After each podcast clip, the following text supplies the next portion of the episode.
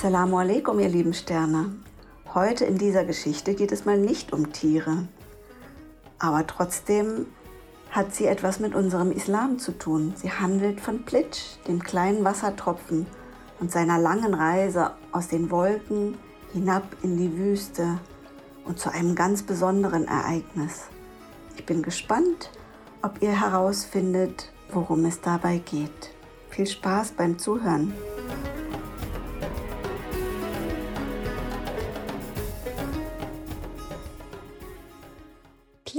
Der Wassertropfen. Langsam erwacht Plitsch, der kleine Wassertropfen. Huch, wie dunkel es in der Wolke ist. Nur ganz oben entdeckt er einige hellere Flecken. Er schüttelt sich und prallt dabei mit einem winzigen Staubkorn zusammen.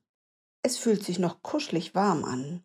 Schnell umarmt er es und schmiegt sich fest an ihn. Warme Luft weht um ihn, lässt ihn taumeln und sich drehen.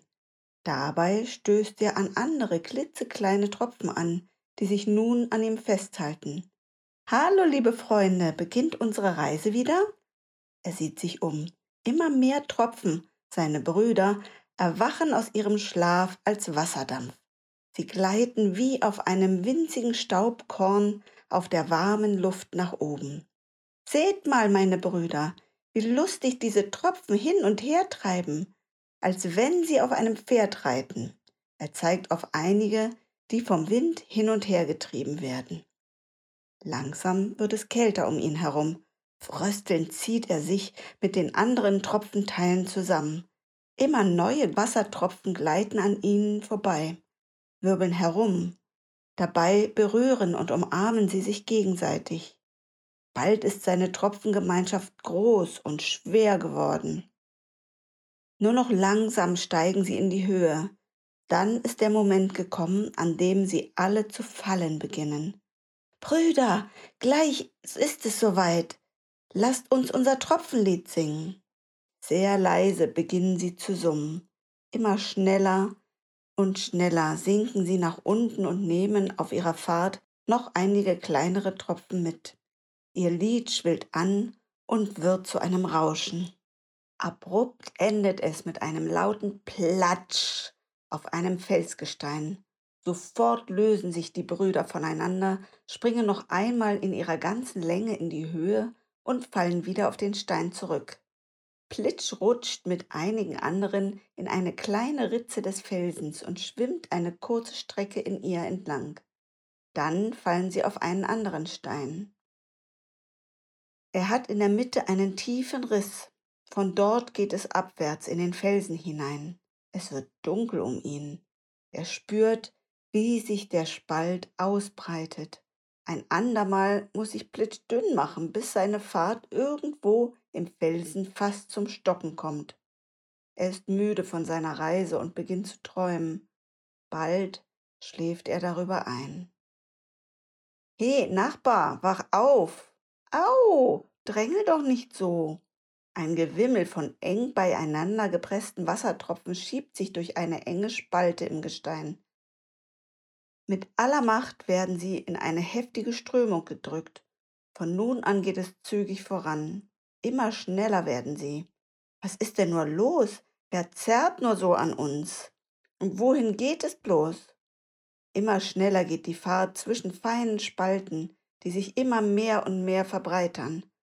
Von überall drängeln sich neue Wassertropfen hinzu und vereinigen sich, bis ein kleiner Strom im Gestein entsteht. Eine gewaltige Kraft drückt sie nach oben. Plitsch wird für einen Moment heftig eingedrückt.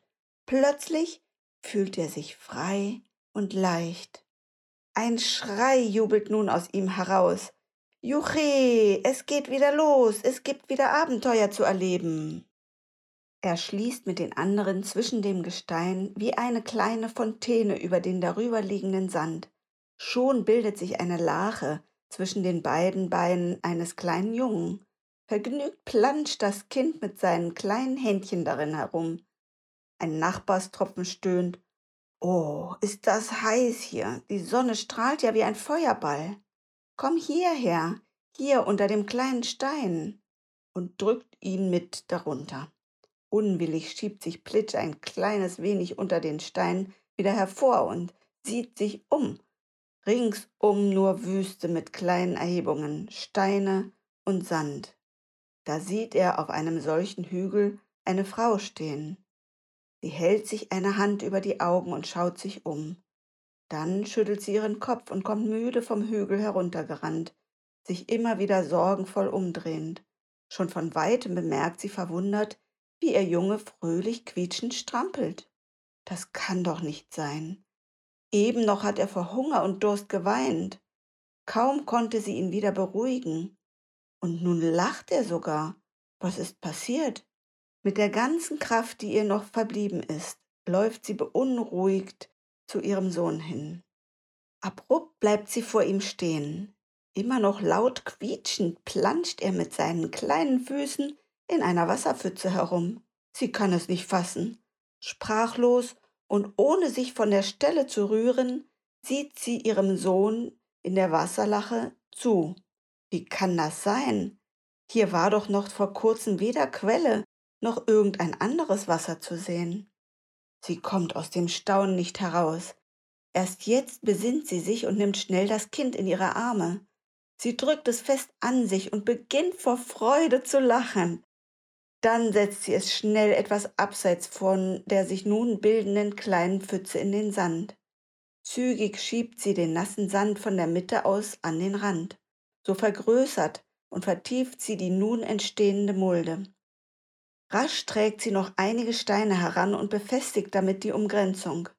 Dann hockt sie sich zu ihrem Kind hin und schaut in das sich füllende, klare Wasser des neu entstandenen kleinen Tümpels. Sie schüttelt den Kopf. Immer noch staunt sie über das Wunder. Sie drückt heftig ihren kleinen Jungen an sich, schließt ihre Augen und denkt über die letzten Geschehnisse nach.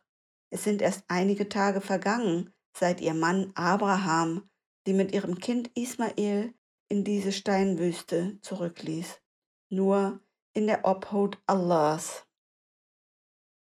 Bald ging der kleine Vorrat an Wasser zur Neige, und sie konnte ihrem Sohn kaum noch Milch zu trinken geben. Es kam auch keine Karawane vorüber. So hätte sie gewiss Hilfe bekommen. Vor Hunger und Durst begann der Junge zu weinen, und sie fing an, zwischen den Hügeln hin und her zu laufen, um Ausschau zu halten. Nichts war zu sehen, weder Wasserstelle noch Menschen, ringsum nur Sand und Steine. Sie glaubte sich und ihr Kind schon verloren. Und nun ist an dieser Stelle eine kleine Quelle entstanden, aus der reichlich klares Wasser für ihre Versorgung dringt. Sie reißt wieder die Augen auf und schaut zum Wasser vor ihren Füßen hin. Nein, es ist kein Traum. Schnell beugt sie sich über den kleinen See und füllt ihre Hände mit dem kostbaren Nass. Gierig trinkt sie den ersten Schluck, dann schöpft sie erneut, und nun genießt sie langsam Zug um Zug das köstliche Geschenk. Wohlig prickelnd läuft es ihr die Kehle hinunter. Es stärkt sie wieder und verleiht ihr neue Kräfte. Voller Neugier streckt sich der Tropfen und sieht ihr erstaunt zu. Er spürt, das Ungewöhnliche und Großartige dieses Momentes. Etwas Einmaliges, Feierliches muss geschehen sein. Er kann es an dem Gesicht der Mutter erkennen. Jetzt beugt sie sich sogar mit dem Kopf zur Erde hernieder, hebt ihre Hände und murmelt etwas leise. Ihr Gesicht strahlt dabei voller Ergebenheit. Schließlich nimmt sie das zufrieden lächelnde Kind in ihre Arme Voller mütterlicher Zärtlichkeit sieht sie auf Ismael. Nun geht sie mit ihm zu einem kleinen Felsen, der neben der Quelle emporragt. Dort setzt sie sich in seinen Schatten und lehnt sich an den Stein. Ruhe überkommt sie. Erfrischende Kühle streicht über den kleinen See zu ihr hin.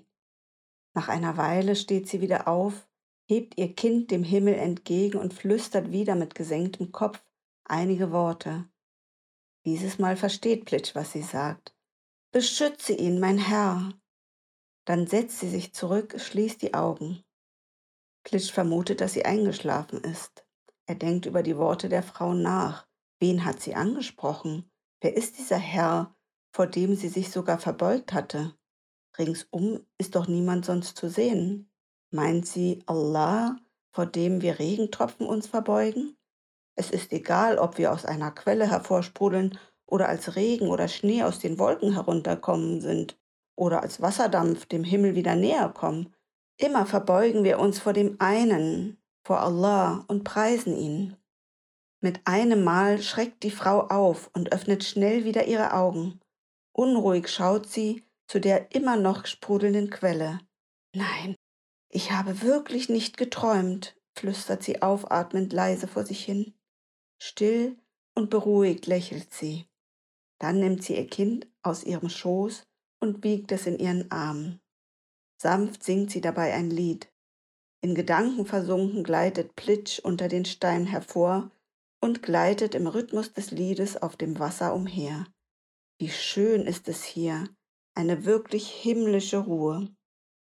Nur ein zarter, glutheißer Windhauch weht über den kleinen See und kräuselt das Wasser leicht. Dann nimmt er die frische Kühle des Wassers mit und streicht über die wieder schlafende Frau hinweg. Schon umschlingt der Wind den Tropfen neben ihm, wiegt ihn, bis er sich als feiner Hauch der Sonne entgegenstreckt. Erschrocken sinkt Plitsch schnell auf den Grund und lässt sich dann langsam zurück bis unter den Stein treiben.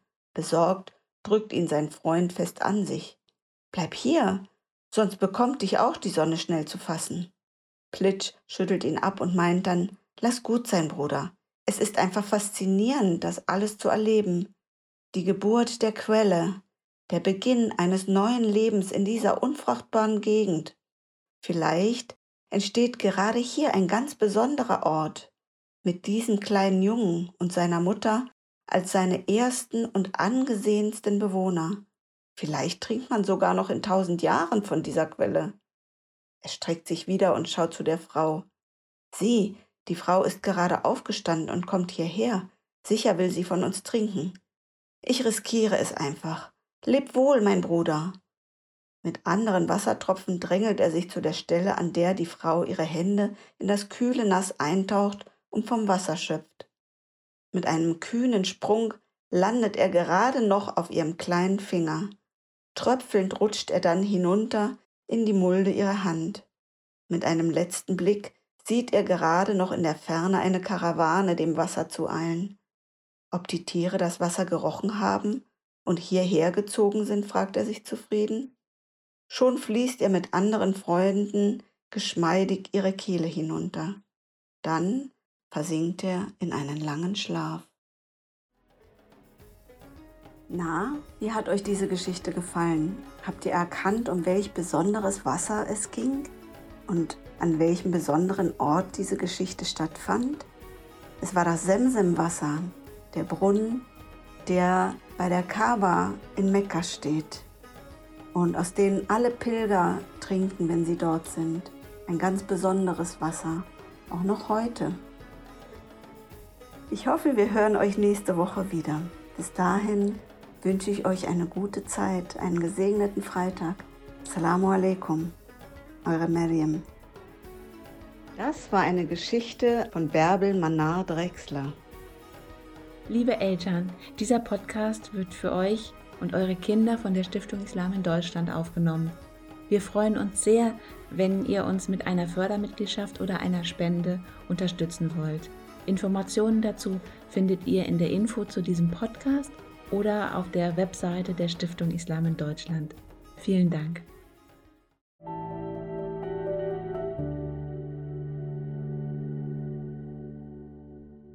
Stiftung Islam in Deutschland